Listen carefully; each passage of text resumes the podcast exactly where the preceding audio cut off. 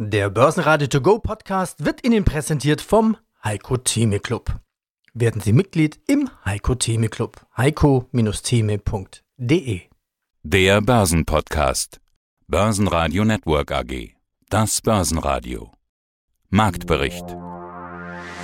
Im Börsenradiostudio Andreas Groß gemeinsam mit Sebastian Leben und Peter Heinrich. Über weite Strecken des Tages war am Mittwoch am Markt Stillstand angesagt. Der DAX pendelte um seinen Dienstagsschlusskurs erst mit einer überraschend starken Wall Street, brach der DAX nach oben aus und kletterte in der Spitze sogar auf über 13.100 Punkte. Anleger setzten wohl darauf, dass es weitere Corona-Hilfen gibt und die Konjunktur in den USA entsprechend anzieht. Der Dow Jones flirtete heftig mit den 28.000 Punkten.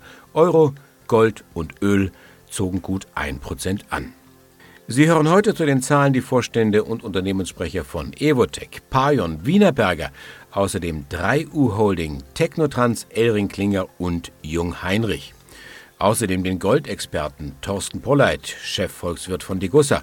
Wir haben Analyst Felix Gode von CFA und den globalen Anlagestrategen Heiko Thieme.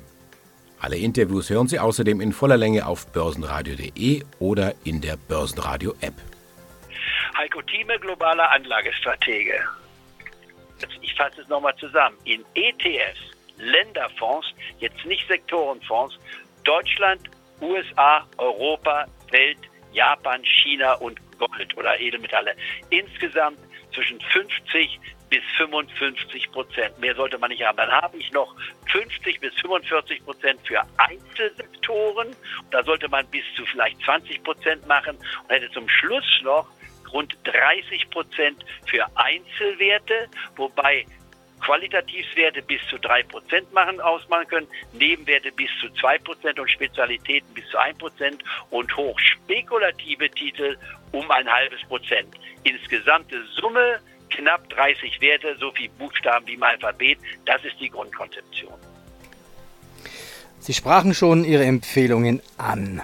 Bitte vielleicht mal in der Kurzform die aktuellen Empfehlungen von Heiko Thieme. Meine aktuellen Empfehlungen sind, und jetzt muss ich Folgendes sagen, die Preise haben sich innerhalb von 24 Stunden verändert. Das ist das gewisse Problem. Also die Einstiegskurse, die ich bei meinem Interview nannte, weil jetzt mit Cornelia Freiburg, also alle zwei, drei Monate Interviews machen, ich war, sind Preise schon etwas gestiegen. Ich nenne jetzt die BSF zum Beispiel bei 49, sie ist jetzt bei 50 oder 51 angekommen. Äh, dennoch kann man diese Werte auf diesem Niveau kaufen. Dann allerdings das, der Nachkauf ist ganz entscheidend all diesen Werten traue ich einen Anstieg in den nächsten 15 Monaten von mindestens 20 Prozent oder mehr zu. Ich fange jetzt nochmal an. BASF, die Bayer-Aktie, dann die Covestro hatte ich genannt, würde ich jetzt aber nur halten, weil sie so stark gestiegen ist bei 37,5. Dann die Deutsche Post habe ich empfohlen gehabt, sie bitte Gewinnmitnahme vornehmen, weil sie über 40 Prozent gestiegen ist. Deutsche Telekom bei 15. Da haben wir sofort Mehr von Heiko Thieme hören Sie als Mitglied bei uns im Heiko Thieme Club. Schauen wir auf die Schlusskurse. Der DAX legte am Ende des Tages 0,9% zu und ging bei 13.059 Punkten aus dem Handel. Beim MDAX war es ein Plus von 0,6% Schlusskurs 27.781 Punkte. Und schnell noch der Blick nach Österreich. In Wien der ATX bei 2.287 Punkte aus dem Handel gegangen.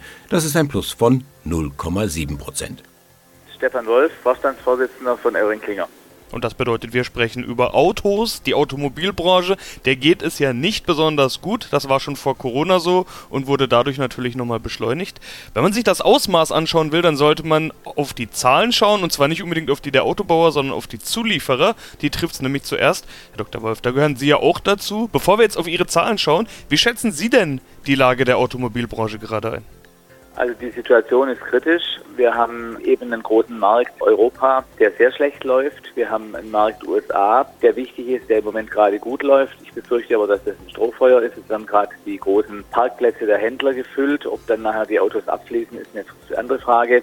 Und wir haben einen Markt, der sehr gut läuft. Das ist nämlich China und auch andere asiatische Länder. Für mich die Ironie des Schicksals, dort wo alles angefangen hat, da läuft es sogar auf Hochtouren. Ihre Zahlen sind schon vor ein paar Tagen erschienen. Ich hatte eine Aussage von Ihnen gelesen, in der Sie gesagt haben, dass Sie Ihre Zahlen vergleichsweise robust finden. Ja, jetzt haben Sie in Q2 41,9% weniger Umsatz mit 252,2 Millionen Euro und einen EBIT-Verlust von 32,4 Millionen. Ich habe mich gefragt, was ist denn daran robust? Also ich sehe es auf das erste Halbjahr bezogen und wenn Sie das vergleichen mit äh, anderen Zulieferern, da stehen wir, glaube ich, richtig gut da.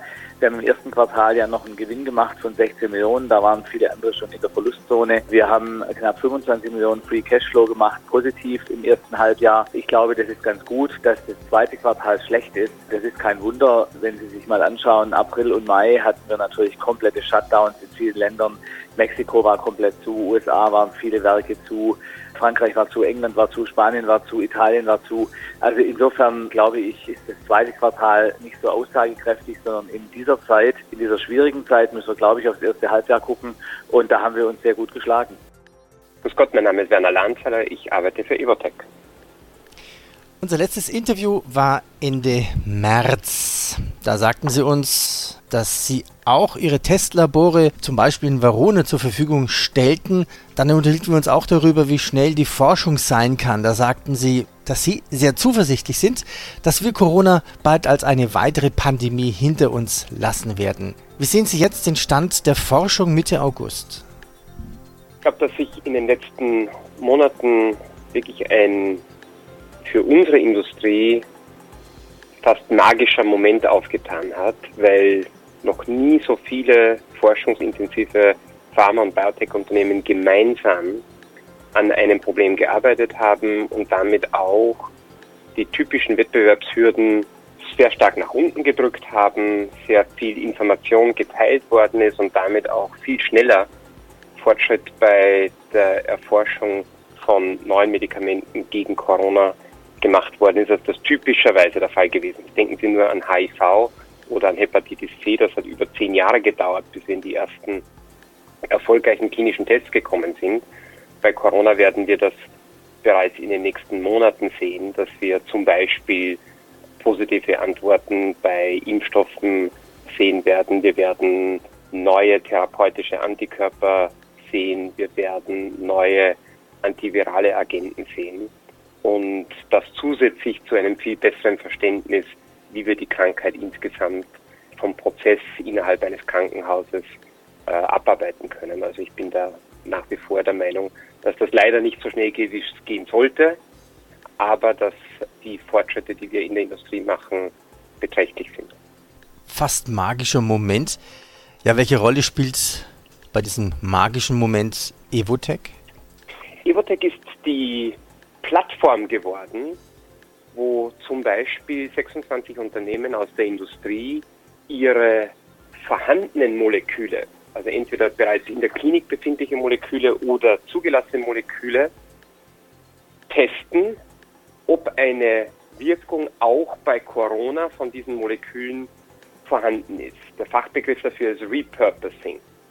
Und da wir eines der Unternehmen sind, das vor sechs bis sieben Jahren beschlossen hat, wieder in Infektionskrankheiten einzusteigen und eine Virologie-Plattform aufgebaut hat in unseren Standorten in Lyon, Toulouse, sind wir sozusagen einer der wenigen industriellen Player, die so eine Plattform zur Verfügung stellen hat können und, und wo wir, wie gesagt, eine, eine gemeinsame Aktivität innerhalb dieser Gruppe, die sich Covid-19 nennt, orchestrieren haben können.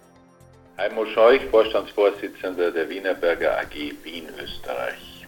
Wir beide hatten im Mai zuletzt miteinander gesprochen, da ging es um ihre Q1-Zahlen und natürlich auch schon um die Frage, wie gut sie denn durch die Corona-Krise durchkommen. Damals haben sie mir gesagt, wir können uns auch in schwierigen Zeiten behaupten. Die Halbjahreszahlen sehen jetzt wie folgt aus. Umsatz 1,6 Milliarden Euro, minus 5%, EBITDA 255 Millionen, minus 12 und unter dem Strich sogar ein Minus 29,4 Millionen Euro, also Verlust.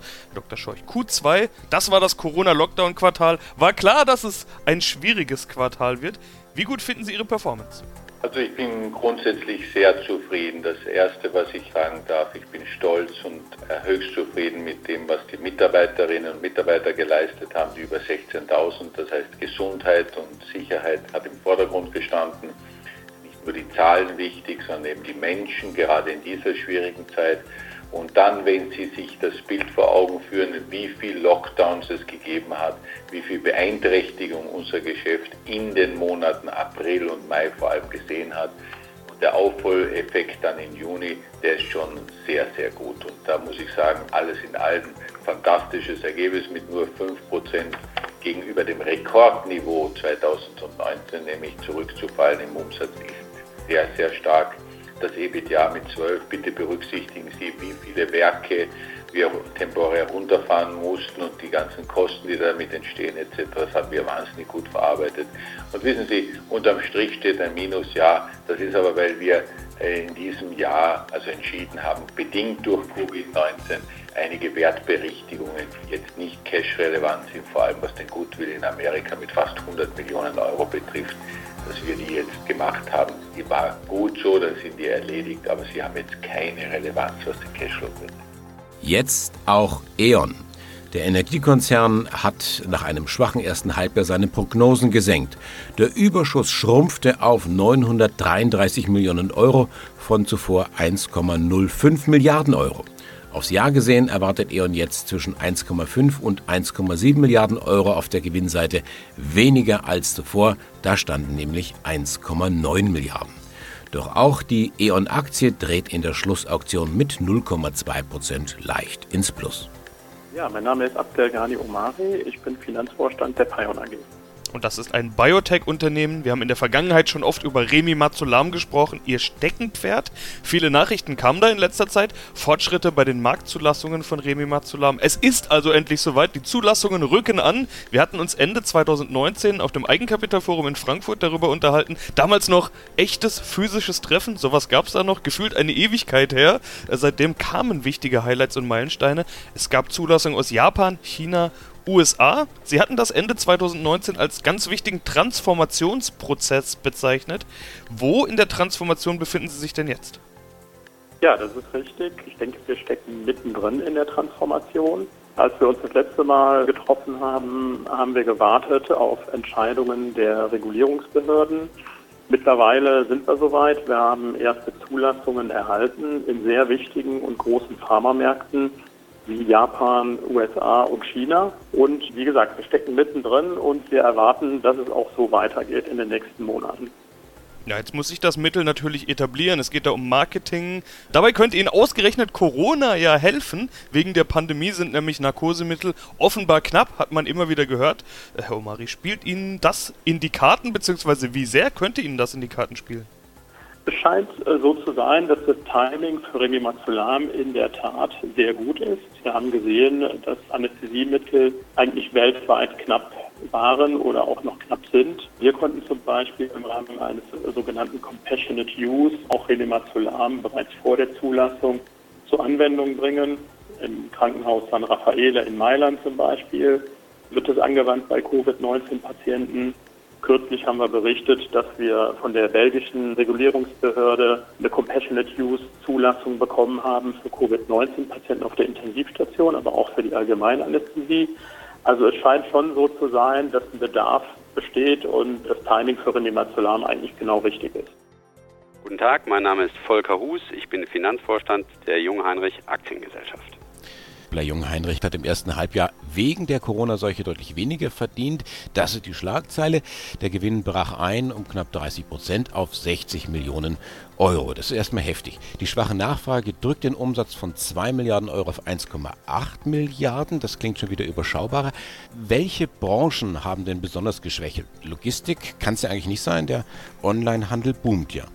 Also man kann sagen, dass in Summe das Phänomen der Pandemie eigentlich alle Branchen äh, getroffen hat und der E-Commerce eigentlich der einzige Gewinner in den Branchen ist. Und das hat sich bei uns in der Weise ausgewirkt, dass wir im ersten Quartal noch ein vergleichsweise stabiles Geschäft hatten. Das sehen Sie auch an den Quartalszahlen. Und eigentlich das zweite Quartal betroffen war von der Pandemie. Und da war maßgeblich, dass wir natürlich teilweise keinen Zugang zu unseren Kunden hatten im Servicebereich und damit natürlich auch die Möglichkeit des Vertriebs sehr, sehr eingeschränkt war. Und das hat dazu geführt, dass eben im zweiten Quartal der Ordereingang zurückgegangen ist und auch die Produktion zurückgegangen ist. Und das hat dazu geführt, dass wir im ersten Halbjahr in Summe, wie ich finde, sehr gut dabei davongekommen sind mit minus 8% Umsatzrückgang. Aus unserer Sicht noch ein sehr, sehr gutes Ergebnis. Aber der Gewinn brach ein um 30 Prozent. Da können Sie nicht so ganz zufrieden sein. Ja, nun sind in dem Gewinn auch einige Sonderthemen verarbeitet. Wir haben unsere Gesellschaften in Südamerika wertberichtigt. Das heißt, das Ergebnis, was Sie dort sehen, hat auch Sonderbeeinflussungen. Wir haben auch Bereinigungen vorgenommen im Anlagevermögen auf aktivierte Leistungen für die Entwicklung. Insofern ist das operativ das Ergebnis schon ein Stück weit besser als das, was man in den absoluten Zahlen sieht. Aber auch da können wir sagen, wir sind in den Themen, die wir sehr frühzeitig eingeleitet haben, nämlich die Fragestellung Cash zu generieren und unser Unternehmen wetterfest zu machen in einer derartigen Pandemie, sehr, sehr erfolgreich unterwegs gewesen. Sie haben den Zahlen sicherlich entnehmen können, dass es uns gelungen ist, innerhalb des ersten Halbjahres den operativen Cashflow auf über 200 Millionen Euro zu verbessern und auch eine deutlich bessere Net-Debt-Situation zu erreichen. Immerhin ist es uns hier gelungen, die Nettoverschuldung um 136 Millionen Euro zu reduzieren. Den Vorteil, den Junge Heinrich hier hat, ist, dass wir bereits im vergangenen Jahr, im Ende des dritten Quartals angefangen haben, diese Themen zu bearbeiten, weil wir davon ausgegangen sind, dass 2020 ein schwächeres Jahr wird als 2019. Natürlich kannten wir die Pandemie nicht, aber wir sind eben davon ausgegangen, dass es ein schwierigeres Jahr wird und haben unseren Fokus komplett auf das Thema Cash-Optimierung gelegt im Working Capital und auch in der Zurückhaltung der Ausgaben, was CapEx betrifft. Und das sehen Sie jetzt auch in den Halbjahreszahlen. Wir haben eine hervorragende Liquiditätsposition. Um handlungsfähig zu sein in der Krise, ist das meines Erachtens genau der richtige Weg. Gleich zwei Aktien haben am Mittwoch mit Kursexplosionen von sich reden gemacht. Delticom und Freenet. Freenet profitiert von einer Offerte für die Schweizer Beteiligung Sunrise. Der US-Kabelkonzern Liberty Global will 110 Schweizer Franken die Aktie zahlen. Das ist ein Aufschlag von knapp 30 Prozent. Und da zögert Freenet nicht lange und will seine Beteiligung in Höhe von knapp 24 Prozent komplett andienen. Freenet klettert 16 Prozent. Delticom liegen sogar über 60 Prozent im Plus. Nach einem überraschend guten zweiten Quartal hebt Delticom die Prognose an.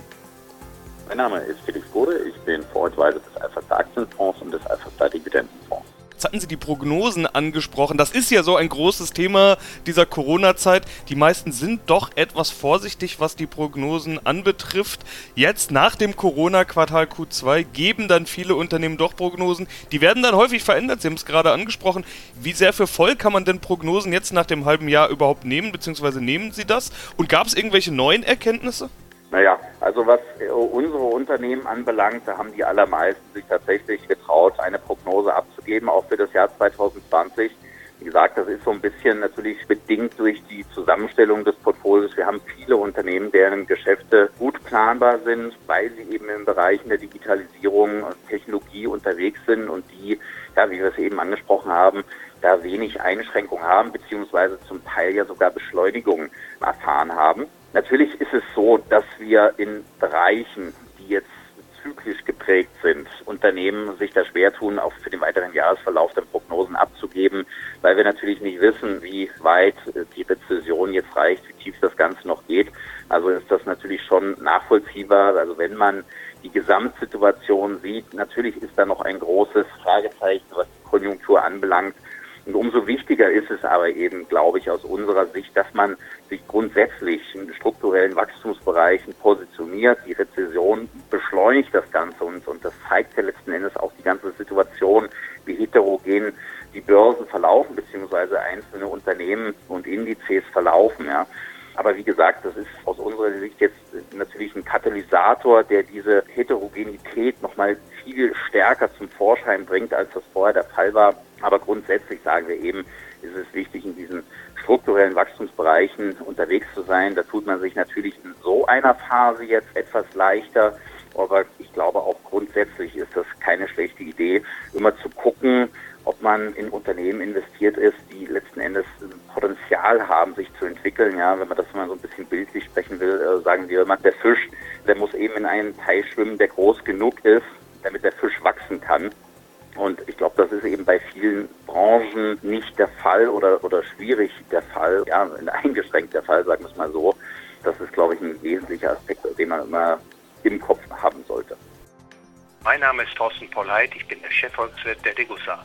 Ja, und jetzt kommt die Gretchenfrage, auf die alle gewartet haben, oder genauer gesagt auf Ihre Antwort. Jetzt vor diesem Hintergrund, welche Preise sehen Sie jetzt sinnvoll für Gold und für Silber und vor allen Dingen über welchen Zeithorizont sprechen Sie? Ich bin grundsätzlich immer sehr vorsichtig, eine Prognose für die Edelmetalle abzugeben. Das liegt einfach daran, es gibt keine, anders als im Aktien- oder im Anleihebereich, keine allgemein akzeptierte Bewertungsformel. Aber in der Tendenz äh, versuche ich schon unseren Anlegern, unseren Lesern deutlich zu machen, dass die Kräfte, die für äh, langfristig steigende Gold- und Silberpreise sprechen, nach wie vor intakt sind. Und an der Stelle will ich das vielleicht verkürzt sagen. Zweites Halbjahr 2021 denke ich, dass der Goldpreis, um den an dieser Stelle zu nennen, etwa 2500 Dollar pro Feinunze erreichen kann. In der Spitze sind 2700 US-Dollar möglich, ohne dass man da eine Übertreibung diagnostizieren müsste. Und auch das digitale Gold findet wieder den Weg in Ihren Report. Bitcoin hat sich nach oben gearbeitet. Wir stehen jetzt über 12.000 US-Dollar. Schwankungen sind auch wieder inklusive hier. Sehen Sie eigentlich als Goldfachmann den digitalen Konkurrenten Bitcoin als adäquates Pendant zum physischen Gold? Also ich bin ja ein großer Unterstützer der Idee eines freien Marktes für Geld, also einer Wettbewerbssituation zwischen möglichen Geldkandidaten und insofern ist der Bitcoin da ein Konkurrent, der zu begrüßen ist. Ich muss auch sagen, dass diese Entwicklung sehr erfreulich ist, denn sie zeigt, dass immer mehr Menschen ganz offensichtlich erkennen, dass das staatliche ungedeckte Geld kein gutes Geld ist und dass sie sich aufmachen, nach besserem Geld zu suchen. Und das erklärt natürlich auch den Auftrieb des Bitcoin-Preises beziehungsweise auch äh, des äh, Goldpreises in den letzten Jahren. Aber man wird natürlich sehen müssen, wer sich dort durchsetzen kann. Es ist halt zu berücksichtigen, dass um den offiziellen Währungen wirklich die Stirn bieten zu können, große technische Leistungsfähigkeiten erforderlich sind im Zahlungsverkehrssystem. Und ich glaube, der Bitcoin-Stand heute kann das noch nicht vollends erfüllen, also einen Ersatz für US-Dollar, Euro oder Schweizer Franken darzustellen, aber in gewissen Verwendungsrichtungen eben kleinteilige Zahlungen leisten zu können, da versieht äh, der Bitcoin sicherlich seinen Dienst. Und im Zuge der Geldpolitik, die letztlich auf eine Entwertung der offiziellen Währung hinausläuft, wird natürlich auch der Bitcoin-Preis vermutlich weiter in die Höhe getrieben werden. Und noch kurz zu Wirecard. Das Pleiteunternehmen ist ja immer noch im DAX, aber nicht mehr lange. Die deutsche Börse will jetzt ihre Regeln anpassen. In Zukunft heißt es zwei Tage nach dem Insolvenzantrag Hasta la vista, Baby. Mein Name ist Dr. Joachim Klee. Ich bin Leiter Investor Relations bei der 3U Holding AG. Und die Wachstumsstory scheint nach wie vor intakt zu sein. Umsatz nochmal knapp 20 Prozent gesteigert im ersten Halbjahr 2020 von 25,5 etwa auf 30,5 Millionen. Das EBTA 4,7 Millionen. Das ist auch eine deutliche Steigerung zu den 3,5 im Vorjahr. Sie sagen, 3U bleibt trotz Corona auf Erfolgskurs. Das steht über Ihrer Presseaussendung ganz dick drüber. Müsste es nicht heißen, auch wegen Corona? Man möchte sich natürlich nicht des Leids anderer Menschen zugute schreiben lassen. Also insofern zögere ich etwas da vorbehaltlos Ja zu sagen. Es ist sicher so, dass wir als Holding AG in drei Megatrends erfolgreich tätig sind. Das ist erneuerbare Energien, das Cloud Computing, das ist der Onlinehandel, E-Commerce. Diese Diversifizierung Finanzierung, die wir im Konzern haben, erweist sich jetzt in dieser Krise als ein Vorteil. Das muss man wohl einräumen. Die äh, erneuerbaren Energien, Wind- und Sonnenkraft, äh, sind notorisch virenresistent und der Lockdown und die verbreitete Arbeit aus dem Homeoffice haben unseren Geschäftsmodellen sicher etwas Rückenwind gegeben. Das ist so. Wir haben festgestellt, dass die räumliche Distanz zu einem erhöhten Nachfrage nach Telekommunikationsleistungen führt. Es ist wieder mehr telefoniert worden, auch vom Festnetz. Das kommt unserem Telekommunikationsbereich entgegen.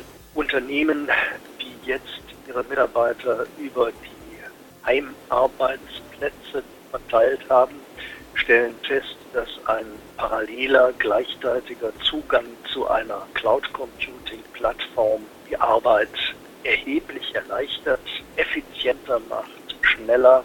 Wir gehen deshalb davon aus, dass tendenziell eben auch unser Cloud Computing Angebot eine in unserer Tochtergesellschaft WeClap äh, eine weitere Verbreitung und eine höhere Nachfrage erfahren wird.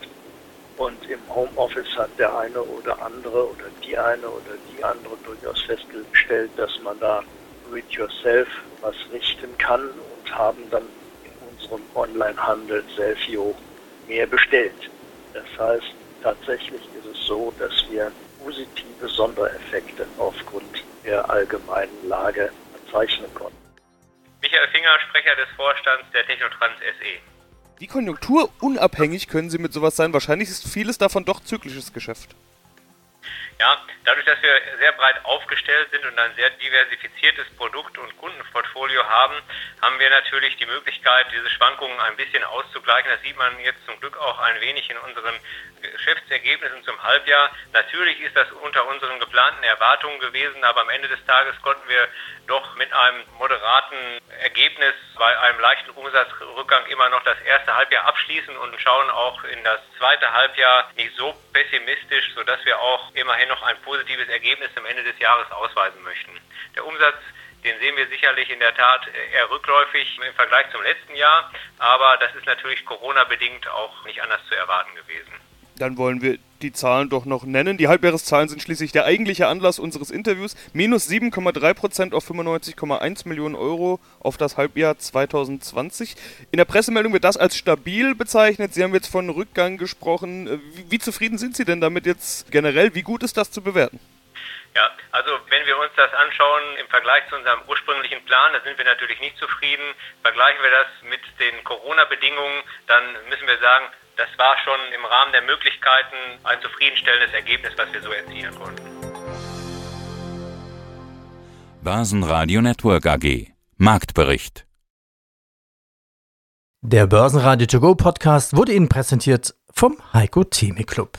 Werden Sie Mitglied im Heiko Theme Club. heiko-theme.de